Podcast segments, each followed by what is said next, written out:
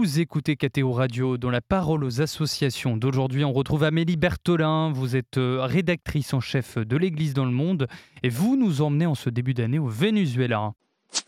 Oui, pour commencer l'année 2024, je voudrais vous emmener dans un lieu d'espérance dans une petite ville du Venezuela. Rappelons que dans ce pays situé au nord de l'Amérique latine, l'Église catholique dénonce sans relâche la détérioration de la démocratie la pauvreté aiguë en raison du désastre économique, ainsi que la négation des droits de l'homme par le régime du président Maduro. En défendant ainsi les plus pauvres, l'Église subit les attaques incessantes des autorités.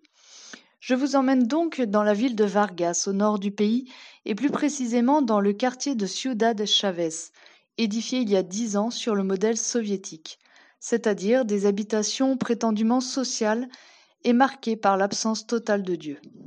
Or voici que ce quartier, conçu à l'origine sans lieu de culte, va accueillir sa première paroisse.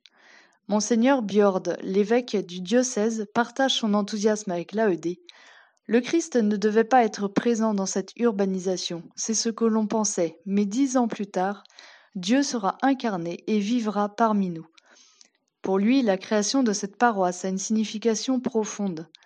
La religion ne peut être retirée de la vie des gens.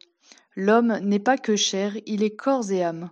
Le matérialisme pur approvit l'humanité. La construction de cette église semble presque un miracle. Oui, en effet, cela faisait dix ans que la communauté célébrait des messes dans la rue. Cette nouvelle église, dédiée à saint Oscar Romero, un évêque martyr salvadorien, est de fait un véritable miracle au milieu des tensions vives qui existent entre le gouvernement et l'église au Venezuela. La réalisation rapide de ce projet est également un témoignage de la détermination et de l'unité des habitants du quartier. Malgré les différentes convictions, tous ont voulu collaborer à l'émergence de ce projet. Parce que, en plus d'être un lieu pour la célébration des sacrements, cette église habitera aussi une soupe populaire et un centre de formation. Ce sera également un lieu de rassemblement et de rencontre, incarnant ainsi concrètement l'accueil et la charité chrétienne au cœur du quartier. L'évêque souligne l'importance de ce projet. Dans notre monde sécularisé, où les divisions sociales sont palpables, nous avons besoin de lieux pour nous rassembler et pour prier. La bénédiction prochaine de cette Église illustre à quel point la foi et l'espérance peuvent surmonter tous les obstacles.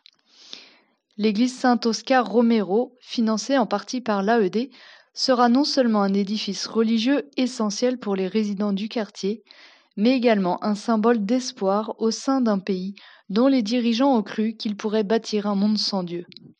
Je conclus par les mots de l'évêque, Monseigneur Bjord, Ici, le nombre de fidèles augmente, les gens ont soif de Dieu.